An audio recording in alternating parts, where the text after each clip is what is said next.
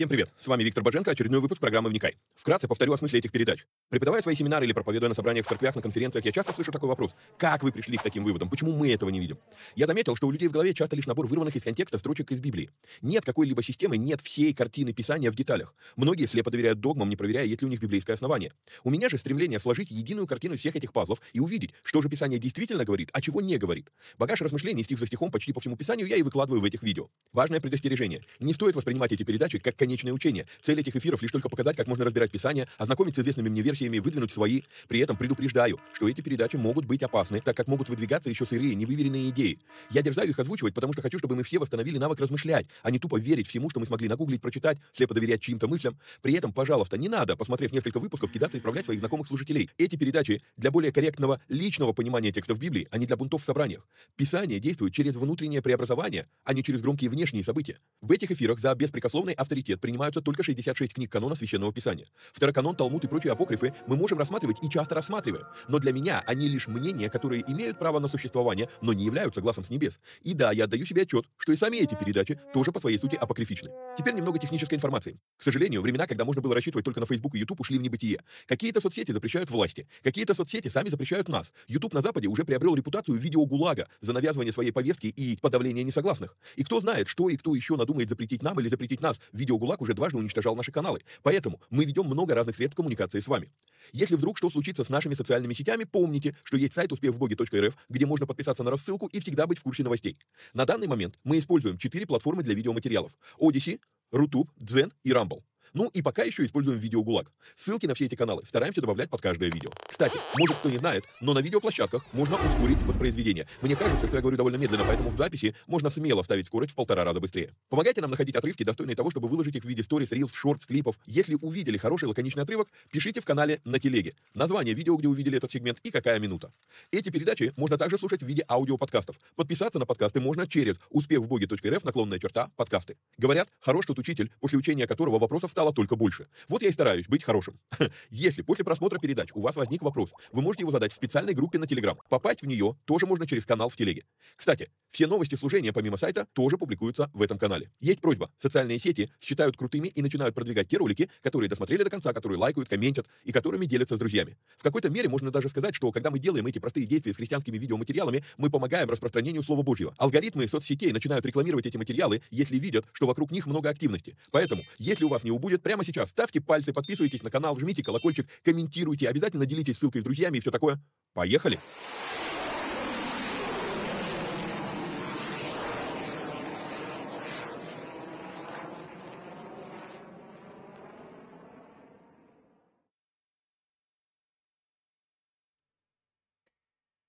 Поехали! Товмиот. Привет всем отважным вникателям и вникая зависимым. Сразу напоминаю, что если вам нравится то, что мы делаем, и у вас есть такая возможность, то нужно поддержать эти эфиры материально. Сделать это можно переводом по номеру плюс 7 999 832 0283. Огромное спасибо всем тем, кто уже это делает. Собственно, благодаря вам эти передачи и продолжаются. А, Помимо этого, напоминаю, что у нас существует платный канал Боженко Премиум, в котором мы выкладываем переводы епископа ТД. Новые проповеди этого года, а, полная версия проповеди раз в две недели. Помимо этого, если в этой группе задали мне а, вопрос, я стараюсь на него ответить приоритетно, найти время и а, ответить приоритетно.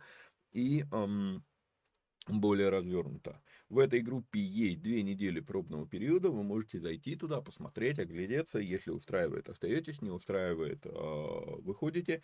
Если вы решите выйти из этой группы, то, пожалуйста, напишите мне, потому что бот не всегда видит, что вы вышли из этой группы, и э, может продолжать списывать с вас деньги. Ну вот, поэтому э, надо, чтобы я прислал вам инструкцию, как выйти так, чтобы бот знал, что вас в группе больше нет. Вот. А, собственно, все. А, как я говорил, буду теперь озвучивать для тех, кто слушает эти передачи, а не смотрит, а, буду озвучивать планы ближайших поездок. Послезавтра я улетаю в Красноярск, но там уже регистрация на, конферен... на семинар деньги по-библейски, вторая часть закончилась, закончилась, по крайней мере, должна была закончиться. Вот, поэтому теперь уже следующее мероприятие. Значит, я а, после этого буду в Новосибирске на бизнес-кемпе «Другое измерение». Номер телефона для регистрации у вас есть на экране. Вот, а, рекомендую, шикарное мероприятие. А, поясню немножечко его тональность. Это не обучение. Там будут некоторые такие э, обучающие, как бы дискутирующие материалы, но по сути это, скажем так, больше это молитвенная перезагрузка для предпринимателей. То есть мы уезжаем а, подальше от связи, подальше от города, а, именно для того, чтобы вот в течение недели а, промолиться, пообщаться с Богом, вырваться из оперативки и ну, просто провести некоторое время с Богом. А предпринимателям это, я думаю, очень важно и актуально. После этого следующее, что будет, а, я буду в Москве длительное время, и пока я буду в Москве, я проведу а, семинар а, «Деньги по-библейски в Москве». Вот, не первый раз, но Москва большая. вот, телефон для регистрации у вас на экране. Вот, после этого э, будет э, мероприятие в Красноярске снова. Я несколько раз в этом году в Красноярск приезжаю, но там будет закрытое мероприятие, тоже деньги по-библейски. Сразу два модуля я буду давать, но мероприятие это будет библейская школа, поэтому ну, как бы вот так. Вот, хорошо. Мы с вами продолжаем разбор книги Иова.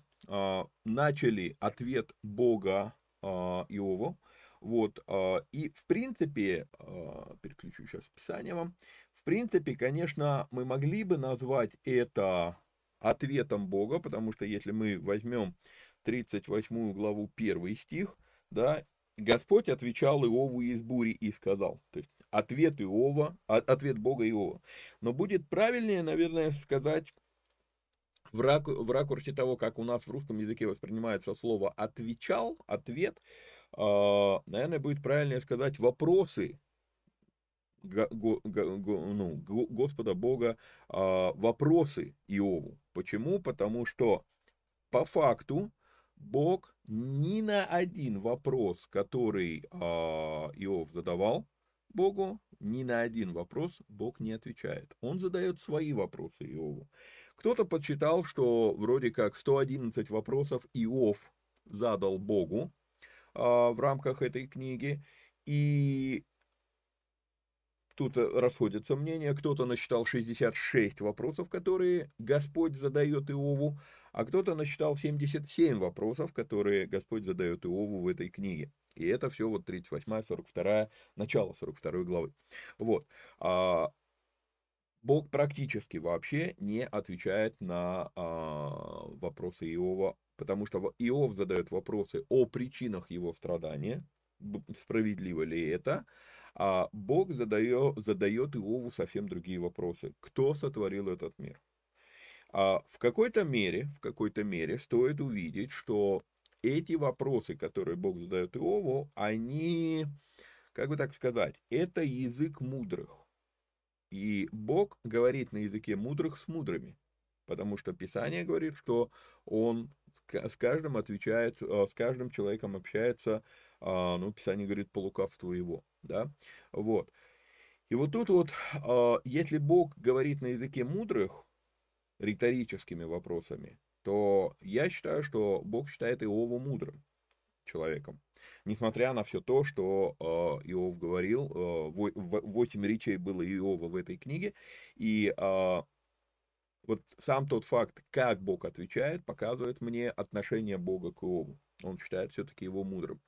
А, почему я так говорю? Потому что вопросы, которые Бог задает Иову, они, с одной стороны, да, действительно а, смиряют Иова. Иов позже скажет, что все, не, причем несколько раз он повторит эту фразу, все, я замолкаю, я, все, я понял, я не буду больше соваться. Вот, но дело вот в чем.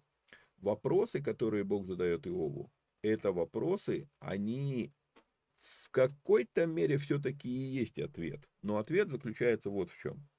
Тебе ли судить о событиях, если ты не способен понять, как устроен этот мир? То есть вот, вот ответ, а, ответ Бога Иову, как говорится, это еврейский ответ, старая добрая шутка. Рави, почему вы все время отвечаете вопросом на вопрос, на что Рави говорит, а что в этом такого? а вот, а что тебе в этом не нравится?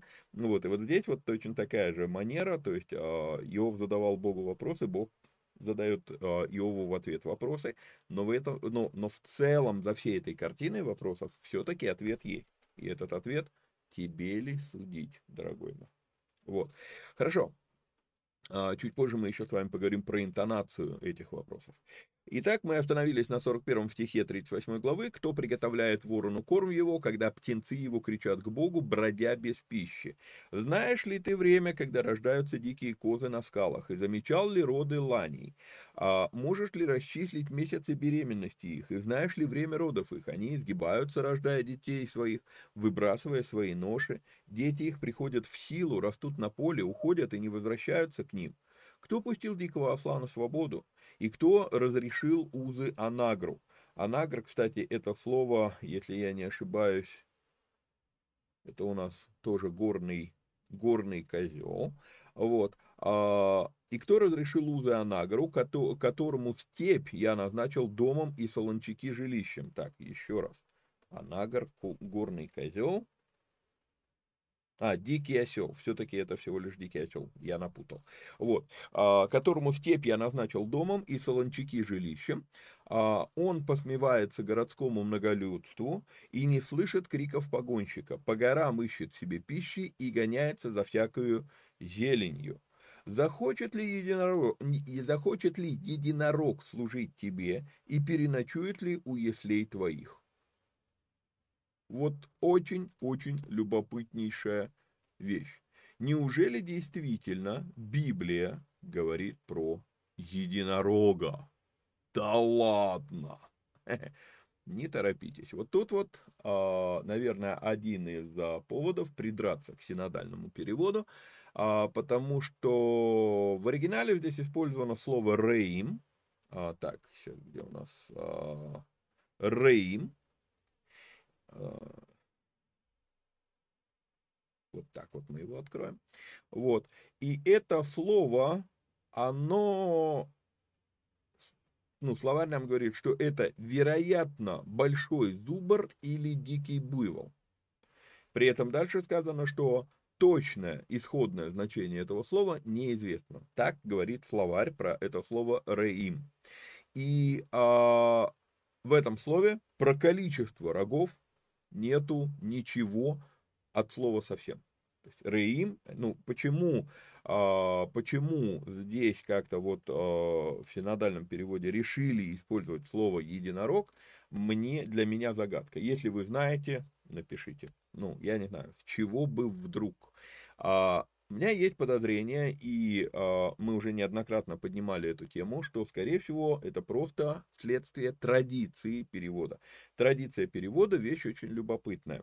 Есть некоторые сложные стихи, сложные в оригинале, и традиционно просто принято это переводить вот так, хотя это не перевод, а иносказание а, того, что написано в оригинале. Вот. А почему такая традиция появилась? Ну, я, у меня пока информации на эту тему нет. Вообще, конечно, стоило бы а, отдельно, то есть это вообще не в рамках этой передачи, провести исследование, как получилось, что в человеческой мифологии носорог, единственное животное, у которого один рог, да, не парный, а один рог, как носорог вдруг превратился в мифологии человека в грациозную лошадку, бегающую по радуге, а, это а, любопытно. Вот, а, ну, просто откуда взялось, взялась эта картина про единорога, вообще это слово как таковое. Ближайшее животное, которое реально существует, это все-таки носорог, но оно не лошадка, очень неграциозное животное, хотя и грозное. Вот, ладно, поехали дальше. А можешь ли веревку привязать единорога к борозде и станет ли он боронить э, за тобою поле? Понадеешься ли на него, потому что у него сила велика, и предоставишь ли ему работу свою? Вот описание здесь дальше идет, ну, прям реально как, и, как э, носорог. Да, то есть сила велика, носороги невероятно просто сильные животные, вот, но покорить их человечество так и не смогло. И вот тут вот, ну, прям вот описание, прям реально похоже на него. Вот. А, Поверишь ли ему, что он семена твои возвратит и сложит на гумно твое? И дальше вопрос. Ты ли дал красивые крылья павлину и перья и пух страусу? А, опять же, вот, вот вообще в этой речи Бога к синодальному переводу все-таки претензий много. В том плане, что, ну, откуда, а, откуда вдруг взялись вот такие вот странные а, названия? А, допустим, павлин. Если мы смотрим здесь на, на оригинал, то мы с вами увидим, что, ну, не про павлина здесь речь, скорее здесь это не про птицу, а про, ну, как имя нарицательное. Павлин в смысле выпендрежник. Да, вот, вот как мы иногда да, это как бы не приветствуется в церкви делать такие вещи, ну, вернее, как церковь не приветствует, когда верующие делают так, а, так да, но все-таки, ну, вот просто в, в разговоре, но мы говорим про человека, там, осел, там, собака, свинья, петух, да, то есть мы как-то вот так вот, а, о чем речь? Это все имена нарицательные, которые а, говорят о какой-то черте характера, ну, описываемого человека, которая присуща этому животному, да, там, допустим, свинья это грязный какой-то такой э, вечно в грязи валяющийся, да, человек, а осел это, ну, упрямый, упертый человек, там петух это, ну, сам свои смыслы, да, вот, но в принципе красуется. И вот павлин, а, это, а, вот если бы сегодня переводили этот текст, то здесь а, речь не про красивые перья, крылья павлину, да, а больше разговор идет про понтореза там, да, выпендрежник, инстаблогер, вот это вот все, да. Вот. В этом стихе, в, в, реально в оригинале названа одна только птица, назван только страус. Страус тут есть. Вот. А, и действительно, страусы, если понаблюдать за их поведением, они, как павлины, выпендриваются своими крыльями, они ими машут, они ими пытаются пугать, но летать он этими крыльями не способен. То есть вот, вот э, какой здесь э, заложен смысл. Вот. Однако, однако, опять же, есть проблема, и тут проблема языка. А, несколько стихов ниже будет сказано, что он летает. Ну, страус не может летать. А павлин, он может перелететь, вот если его напугать, он может подняться на высоту, может быть, 2-3 метров, а, и пролететь он может метров 100, но это не то, что будет описано дальше, что он там летает в высоте. Вот. А, Поэтому, если я сейчас открою вам танахический здесь перевод, то в танахическом переводе, где он у меня, в танахическом переводе мы здесь с вами увидим аиста. Да, и вот, кстати, вот в танахическом переводе крыло звонкое бьет ликуя, неужели это ты дал аисту крыло и перо? А, вы видите, что, да, действительно, здесь не упомянут а, павлин а, в других переводах. Вот, то есть павлин здесь в синодальном переводе все-таки это именно нарицательное. Короче, в танахических переводах использовано слово аист. И, кстати, аист тоже птица в определенной мере птица-позер, но летать может высоко. Но с аистом возникает другая проблема. А, здесь сказано, что он оставляет яйца свои на земле. Аист никогда так не делает. Аист всегда старается найти как можно выше а, место для своего гнезда. Вот, то есть на песке никак не согревает он свои а, яйца, по крайней мере, как я это знаю. Вот, поэтому а, на самом деле, вот какая птица в этом стихе употреблена, неизвестно. А, вот, возможно, это вообще какой-то вымерший вид птиц, потому что дальше будет использовано а, сравнение с достаточно странными животными. Вообще, как бы вот здесь вот а, описаны а, в основном, наверное, все-таки вымершие животные. Вот. А в, ну, в, в, в 39 главе, в 40 главе. И вот тут вот любопытнейшая вещь, а, которая, ну, мы еще поразмышляем над ней. Итак, ты ли дал красивые крылья павлину и перья и пух э, страусу? Он оставляет яйца свои на земле и на песке согревает их. Вот на песке согревает их, похоже на, на страуса, да. Но дальше, э, дальше мы увидим, что вроде как ну, сказано, что летает, э, летает высоко, да, вот 18 стих. А когда поднимается на высоту, ну, явно не про Страуса речь. Вот. А он оставляет яйца свои на земле и на песке согревает их, и забывает, что нога может раздавить их, и полевой зверь может растоптать их. Он жесток к детям своим, как бы не своим, и не опасается, что труд его будет напрасен, потому что Бог не дал ему мудрости и не уделил ему смысла. А когда поднимается на высоту, посмевается коню и всаднику его. То есть любопытнейшая вещь. Да, вот летать может, а мудрости нет. То есть Бог как бы показывает, вот смотри, вот а, ты можешь объяснить вот эти вот, вот эти дилеммы, вот эти вот а, нестыковки? То есть подразумевается, я-то знаю, зачем я так сотворил мир. А ты можешь объяснить, вот ты вызываешь меня а, на суд, хочешь, чтобы я тебе объяснил, почему в твоей, в твоей жизни произошло то, что произошло. А ты вот это вот сначала более простые вещи объясни. Вот.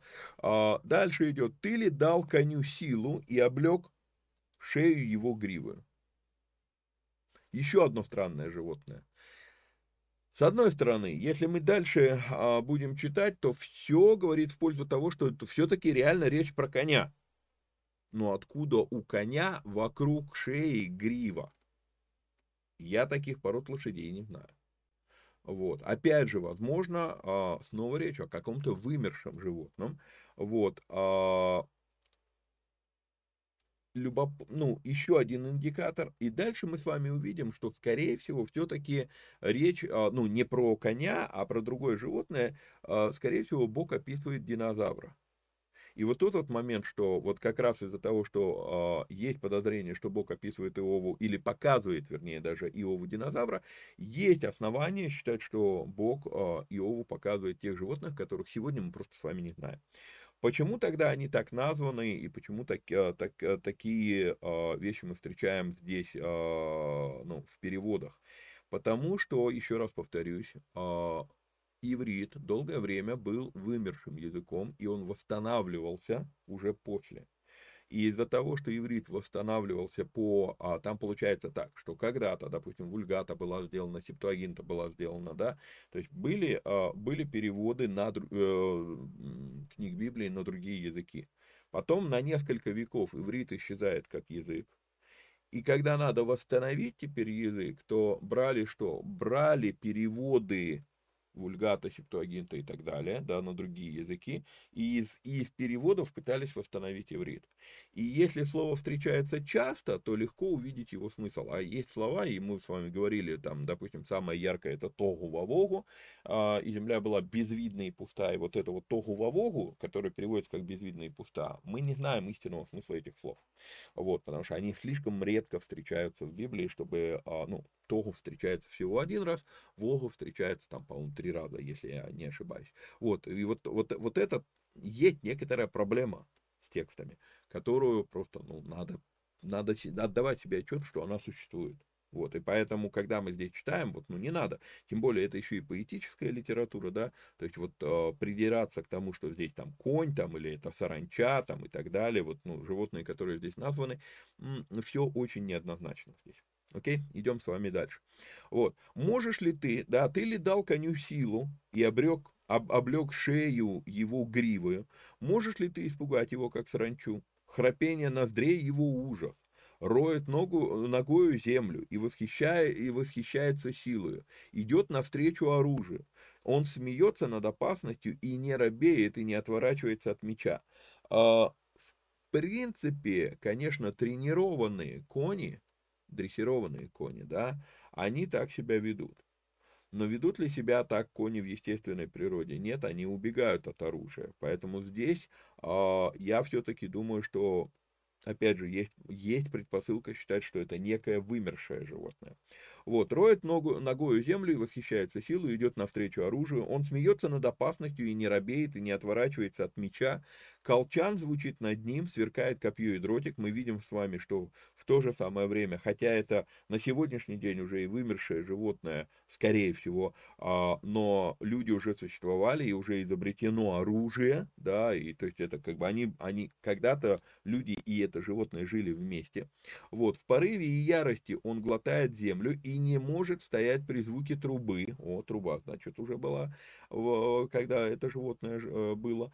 При трубном звуке он издает голос, гу-гу, и издалека чует битву, громкие голоса вождей и крик. Твоею ли мудростью летает ястреб и направляет крылья свои на полдень? А запомните вот это вот описание вот этого якобы коня, потому что мы еще чуть позже вернемся к, э, все-таки поразмышляем, что же это за животные, не про коня именно, а вообще в целом. Вот. Твоей ли мудростью летает ястреб и направляет крылья свои на полдень? По твоему ли слову возносится орел и устрояет на высоте гнездо свое? Он живет а, он живет на скале и ночует на зубце утесов и на местах неприступных. Оттуда высматривает себе пищу, глаза его смотрят далеко, птенцы его пьют кровь, и где труп, там и он. Не знаю, как у вас, но у меня этот стих прям очень сильно а, напоминает мне слова Иисуса в Евангелии от Матфея, 24 глава, 28 стих. А, те же самые слова мы читаем в Луки, 17 глава, 37 стих. Вот. И а, когда говорится про, а, там тоже сказано, что и, и где труп, там, там и а, там соберутся и орлы, вот вопрос как бы о чем речь. Потому что орлы падалью не питаются. Но если мы свяжем то, что Иисус говорит в Матфея 24, 28, вот здесь вот со словами а, и, и, Иова 39, 29, то возможно, возможно, здесь говорится про птенцов, да, и птенцы орла. Поэтому, возможно, Иисус, говоря, потому что 24 глава Матфея, это уже ближе к завершению, а 17 глава а, Луки, это ближе к завершению Евангелия, это уже последние, скажем так, дни жизни Иисуса. А у меня есть подозрение, вот именно если мы свяжем Иова с а, Матфея 24 и Луки 17, то у меня есть подозрение, что вообще Иисус говорит, э, он, он говорит орлы ученик, про учеников своих. Он, он, он пытается им показать, вы уже готовы но вы все еще птенцы, вы сами не понимаете, что вы уже готовы. Вы, вы, вы, вы, вы готовы вылететь из гнезда, вот, а, но вы еще ведете себя как младенцы, да, и в итоге вот тогда получится, что выкрутасы учеников во время страстей Христовых, да, когда э, Христос был избиваем, когда э, Христос, э, ну, как, когда его взяли, арестовали, когда его избивали, когда его распинали, где все ученики, они разбежались, да, это некое такое проявление Симона, хотя на самом деле, Симона, хотя на самом деле они уже Петры. А, это, ну, я так говорю, потому что одну из, одна из проповедей, кого я переводил, если я не ошибаюсь, у Стивена Фуртика, он как раз показывал о том, что а, Симон это такой младенец во Христе, да, а Петр это тот, кто уже потом вырос и стал сам служить, и вот, а, вот эта вот смена имени, и вот эта идея смены имен, она сквозь всю Библию идет, Авраам, Авраам, да, Сара, Сара, Сара, вот, и потом мы, а, и, а, как он, а, Иаков, Израиль, потом мы видим смена имени у Симон Петр, потом мы с вами видим смену имени Савол Павел, вот, то есть это вот, вот, вот как будто бы вот, вот человек, который был младенец, да, где-то он в какой-то момент он перерастает, но мыслит все еще по-старому. То есть уже силы-то как у взрослого, а мыслит еще как младенец. Вот тут вот может быть, может быть, 30 стих 39 а, главы Иова объясняет нам, что же говорит а, Иисус в Матфея 24 и в Луки 17. Вот, ну просто отсыл такой любопытный, вот как-то у меня они напоминаются эти вещи, да. Птенцы его пьют кровь, и где труп, там и он. И там Иисус говорит, да, где будет труп, там соберутся и орлы. А вот. И продолжал Господь и сказал Иову, Будет ли состязающий, состязающийся со Вседержителем еще учить? Обличающий Бога пусть отвечает ему. А у нас в Болталке, буквально вот там пару дней назад, а, состоялась дискуссия по поводу а, все-таки от того, как я отношусь к Иову. И был задан вопрос, а, почему я считаю, что Иов все-таки не порочен, обозначает ли, обозначает ли Иова 42.7, а, что Иов говорил только правильные вещи, если Бог предъявляет вот тут вот а, Иову такую претензию, да, и будет ли состязающий, со, состязающийся со вседержителем еще учить, обличающий Бога путь отвечает ему, и дальше мы с вами еще прочитаем там про, э, про суд, да, ты хочешь не спровергнуть суд мой, обвинить меня, чтобы оправдать себя. Э, скажу такую вещь, я не помню, кто из богословов это сказал, но кто-то из них сказал, что у текста в Библии есть одна проблема – текст не передает интонацию. Я не помню, кто это сказал. Вот. И, конечно, это, это очень верно. Потому что интонацию, вот когда я читаю эти стихи, да, а, каждый из нас, когда мы читаем эти стихи, мы сами себе в голове создаем некую фантазию, и в том числе интонация. Вот. А, вот смотрите, прочитаю просто а, эти слова. Будет ли состязающийся со вседержителем еще и учить? Обличающий Бога пусть отвечает ему. Это наезд. Или будет ли состязающийся со вседержителем еще учить? Обличающий Бога, ну, пусть ответит ему. И это уже не наезд, понимаете? А, то есть, если я прочитаю эти слова грозно, то получается, что Бог обвиняет Иова. Если я прочту эти же слова с улыбкой, то получается, что Бог не более чем журит Иова, а может быть просто даже подкалывает его. Понимаете? И вот когда мы читаем эти слова, а, интонацию выбирает каждый из нас сам. В зависимости от того, какая у тебя картина Бога в голове. Вот. А, и так как у меня уже давным-давно картина Бога в голове а, такая, что Вообще Бог на все происходящее на земле смотрит с улыбкой. Ну, да, у нас нарисована вот эта вот картина, там, гневный Бог, там, он все, ну, там, ненавидит грех и так далее. Да, Бог ненавидит грех, но так ли он относится к греху, как это преподает церковь в течение вот уже последних 15 веков, а не, не 20, 15 веков, это большой вопрос. Вот, а, и поэтому для меня вот для меня ключом к выбору интонации по-прежнему остается тот факт, что Бог ставит Иова священником в 42 главе. И если Бог ставит Иова священником в 42 главе, то я думаю, что не можем мы читать 39 главу Иова, будто бы Бог что-то вменяет Иову в вину. Поясню эту картину, поясню а, мое восприятие. Начинается книга, Иов входит в эту книгу, он входит в эту книгу отцом, всего лишь отцом. Выходит он из этой книги священником. Почему? Во времена до Моисея, до Моисеевы времена, была нормальная практика, что отец семейства приносит жертвы за свою семью и молится за свою семью. То есть он является как бы священником, но только в рамках своей семьи. Но так, чтобы он становился священником для других, это все-таки ну, нечастое событие. Оно существовало, но это было нечастое событие. Вот. И поэтому, когда мы с вами видим, что Иов приносит жертвы э, в первой главе, да, за своих сыновей, там а что если они согрешили не, не, не, неосознанно, вот, и он на всякий случай приносит эти жертвы, это нормальное явление, отец выполняет свою роль по восприятию, по пониманию культ, в культуре того времени.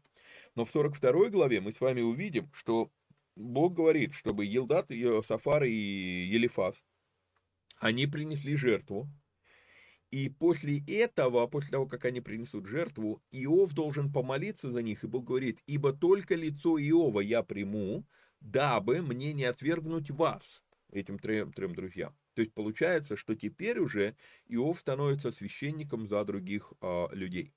А, мы это с вами уже разбирали, когда проходили там исход, а, исход числа левит.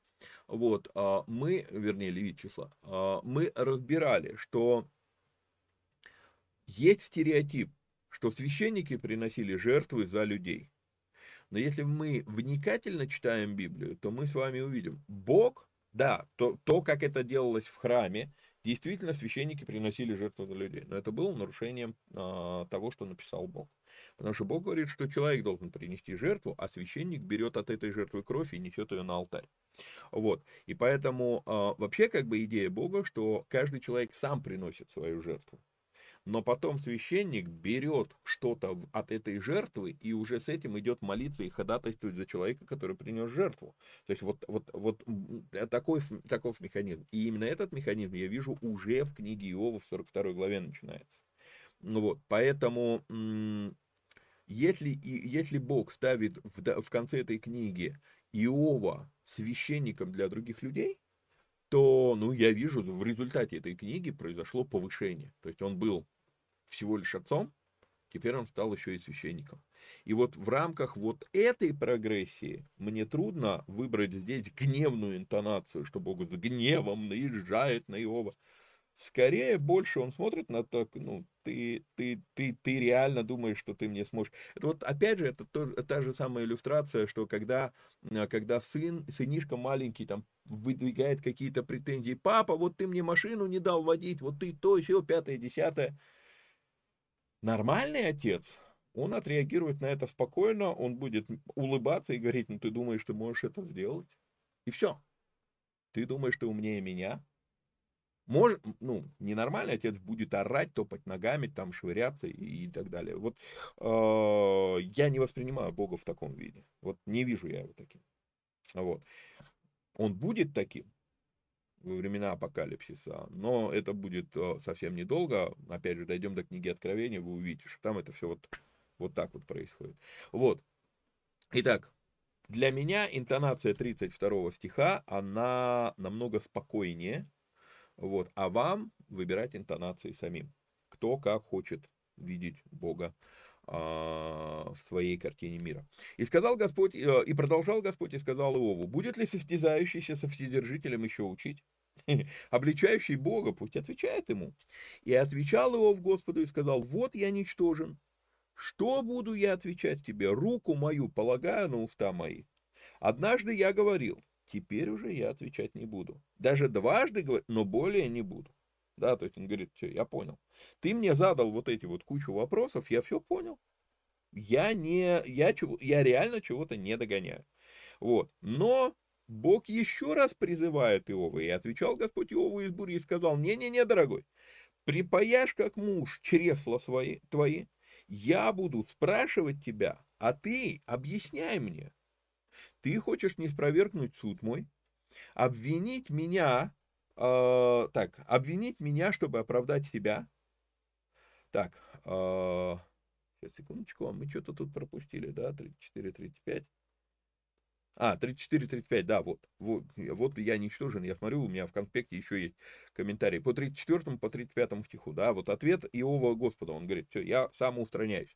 И мы с вами разбирали это, что Иов, хотя и поклонялся Богу, но не факт, что он знал самого Бога. И вот теперь, когда он переживает эту встречу с Богом, он полагает руку на свои уста. Он спрашивал, он просил, он напрашивался, чтобы Бог пришел и явил себя. Но когда это произошло, он уже говорить не сможет. Поэтому у меня часто есть мнение, что люди, которые говорят, какие у них понебратские отношения с Богом, скорее всего, реально-то Бога не переживали. Знают о нем, но знают ли его, это вопрос. И поэтому, когда они говорят, да вот мы там с Иисусом там сели, там перетерли, а, ну, вот знаете, вот,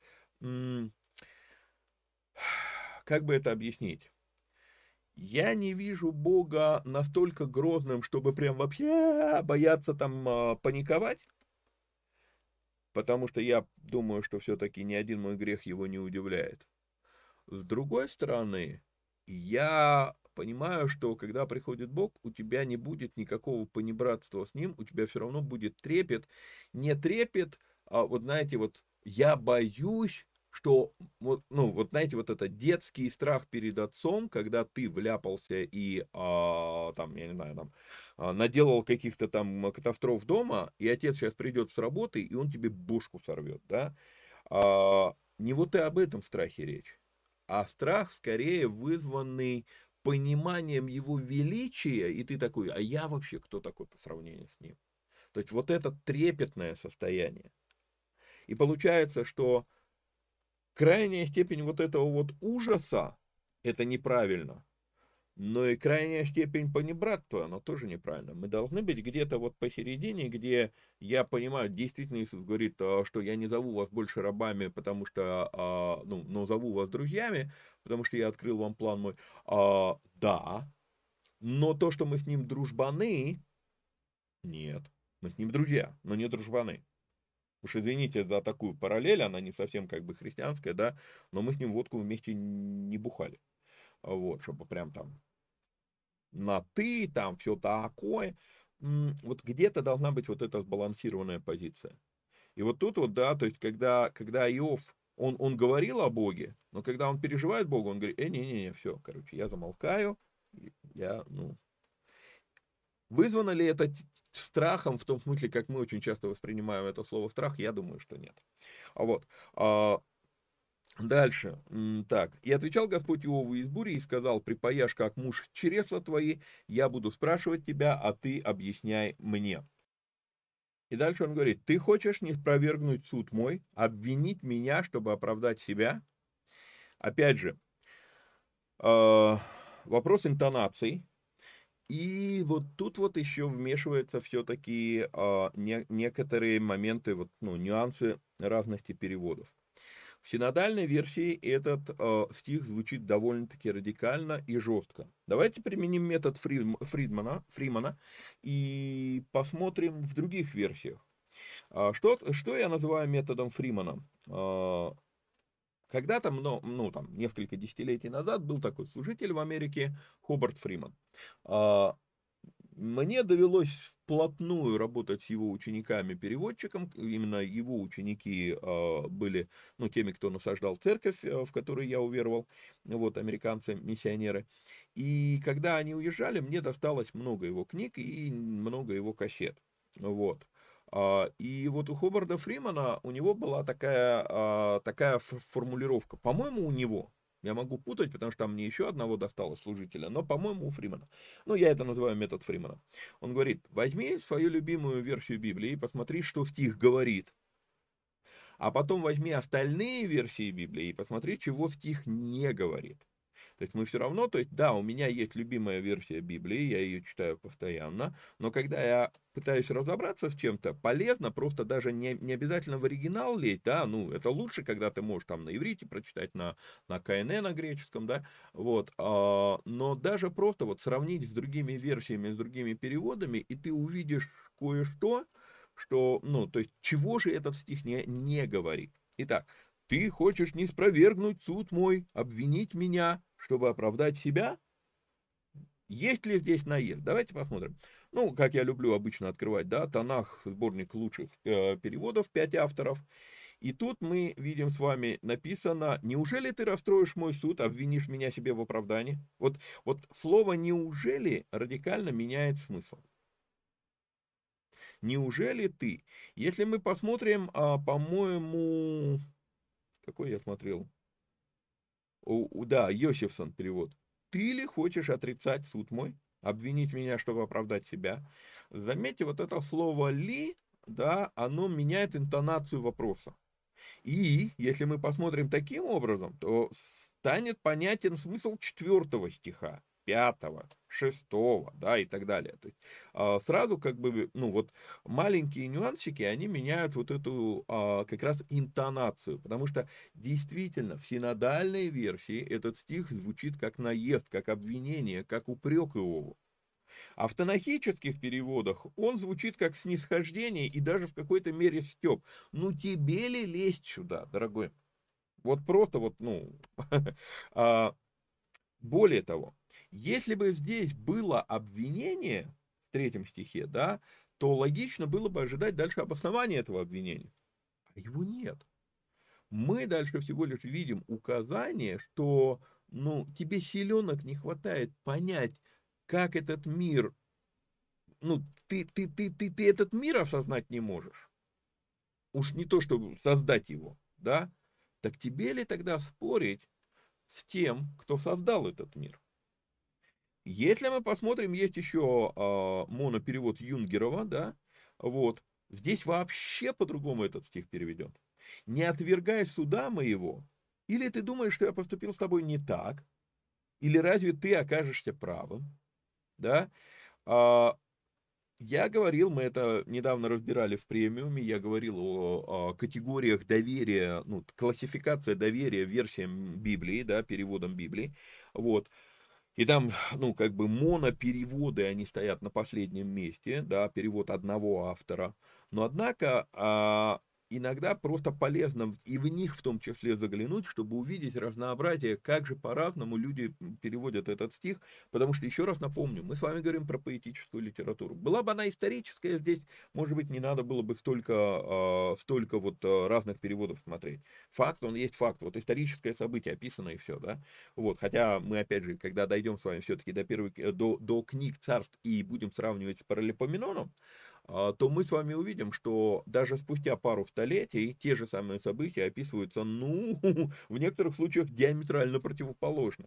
Вот, то есть даже исторические события требуют все равно трактовок. А здесь поэтическая литература, здесь очень образный язык и так далее. То есть я вам говорил, что книга Иова – это одна из самых сложных э, книг для перевода. И вот тут вот момент вот этот вот, да, ты хочешь не спровергнуть суд мой, обвинить меня, чтобы оправдать себя – в других переводах я вижу, что эта фраза все-таки реально, ну, э, снисхождение к, Богу, э, к, к Иову, а не наезд на Иова. Вот. Такая ли у тебя мышца, как у Бога? И можешь ли возгреметь голосом, как Он? Я дальше читаю все-таки в синодальном переводе, и я вижу, что, ну, действительно, когда ты читаешь это, понимаешь, что это снисходительный такой разговор, то вроде как как сказать, грозность этих стихов, она теряется напрочь. Вот. «Украй же себя величием и славою, облекись в блеск и великолепие, излей ярость гнева твоего, посмотри на все гордое и смири его, взгляни на всех высокомерных и унись их, и сокруши нечестивых на местах их, зарой всех их в землю и лица их покрой тьмою, тогда и я признаю, что десница твоя может спасать тебя». Вот а, здесь как раз, если я читаю это все, понимая, что это снисходительный разговор, а не наезд, то есть смысл до 9 стиха. А если я не читаю, ну, если я думаю, что это наезд, то тогда при чем тут вот эти призывы? Они непонятны. Я хочу обратить внимание, что вот в этом стихе, в девятом стихе, за несколько столетий до Нового Завета – есть уже утверждение, что спасти тебя может только тот, кто может сделать все перечисленное выше, да, вот ну, то, что мы читали с вами с третьего стиха до девятого, то есть из людей никто не может тебя спасти, и ты сам себя спасти не можешь. Хорошо, есть мнение, что книга Иова записана Моисеем. Если это так, то мог ли тогда Моисей, вот эти вот слова, вот, которые вот с 3 по, по 9 стих, они радикально влияют на наше восприятие закона Моисеева. А, я очень много размышляю над тем, что, к сожалению, последователи практически всегда искажают замысел основателя. И вот тут вот получается, что а, мы это видим, допустим, это очень ярко видно а, у Лютера, Лютер написал одно, последователи Лютера перевернули все то, что он сказал, развернули в некоторых местах на 180 градусов. А вот. То же самое у Кальвина с его, с его концепцией предопределения, то, что его ученики сделали из этой концепции предопределения. А, практически всегда последователи искажают замысел основателя. Вот. И вот а, у меня есть сильное впечатление, что как раз Израиль исказил замысел, который а, пытался донести Моисей в словах, когда он записывал закон Моисеев. Вот. А потому что, вот смотрите, если, если книгу Иова записывал Моисей, а есть так, ну, это распространенное а, понимание, то возникает вопрос, вот эти стихи с 3 по 9, они же радикально меняют отношение к закону Моисею. То есть мог ли Моисей вкладывать в закон смысл, что нужно выслуживаться перед Богом, если вот здесь вот написано, ну никто не может этого сделать из людей. Сам себя оправдать. То есть получается, в какой-то, в какой-то степени я могу сказать, что благодать-то описана уже здесь. Вот именно спасены по благодати. Описано здесь. То есть Получается, возможно, просто как версия, просто озвучиваю, что если Моисей не вкладывал в закон того смысла, который этому закону приписали фарисеи. Что если? А, ну и опять же, похоже, что издревле Бог использует вот риторический прием под названием утрирование, да, то есть он, он утрирует здесь, а, ну, доводит до абсурдной мысли, да, чтобы показать, насколько нелепо то, что происходит, то, что, то, то как человек думает о нем. Вот. А поговорим немножечко еще о спасении. Дочитаю свой комментарий здесь. В Ветхом Завете а, концепция спасения, она касается исключительно земной жизни, этой жизни. Про вопрос вечности разговор не поднимался вообще. И тогда, тогда и я признаю, что десница твоя может спасать тебя, вот эти слова, они не касаются вот именно того, что мы сегодня называем сатериология, да, учение о спасении, которое есть в церкви. Это, ну, вообще в Ветхом Завете термин, э, ну, термин касается именно земной жизни. Хотя мне и претит, мне не нравится теория прогрессирующего откровения, но в вопросе спасения а, я вынужден признать, что а, о спасении мы можем говорить только в рамках этой теории. А, изначально в Ветхом Завете про вечность, про спасение в вечности мы почти ничего не видим, почти ничего нету. А, где-то ко времени Иисуса Израиль на ощупь нащупал, что все-таки что-то есть про загробную жизнь. Вот. И Иисус приходит и подтверждает то, что Израиль нащупал. Вот, и начинает как бы говорить о том, что спасение, но во, во время Библии, во время Нового даже Завета, все-таки спасение чаще, мы с вами это разбирали в, в белых эфирах, спасение чаще касается тоже земной жизни. И уже потом, вот в рамках этого прогрессирующего откровения, но я вынужден сказать уже вне библейского, а, кстати, это неплохо, что вне библейского, да, но в Писании этого нет, вот, а, мы развиваем концепцию спасения, появляется учение о сатериологии, то есть, и там уже начинается вечность, разговор о вечности, спасение вечности. Но вот в чем проблема здесь. Проблема здесь заключается вот в чем. Со временем мы перешли к тому, что для нас спасение, оно касается только вечности, и мы не применяем спасение на, на, на земле. Хотя вся Библия, она ну, практически, почти всегда, а, говоря о спасении, Библия говорит о том, что происходит с тобой в этой жизни, на земле. И вот это вот хотелось бы, чтобы я подчеркнул эту вещь, что мы сегодня, к сожалению, думаем о спасении только там, на небесах, да, вот. А, очень редко а, думаем о том, что спасение применимо здесь. Вот. А, на этом на сегодня буду заканчивать. А, мы с 10 стиха мы с вами продолжим уже а, в следующем эфире. Напоминаю, что нужно подписаться, лайкнуть, прокомментировать, поделиться ссылкой с друзьями. Если есть такая возможность, то нужно поддержать эти эфиры материально. Ну а так, до следующей встречи. Вникайте самостоятельно. Всех вам благ и благословений. Пока-пока.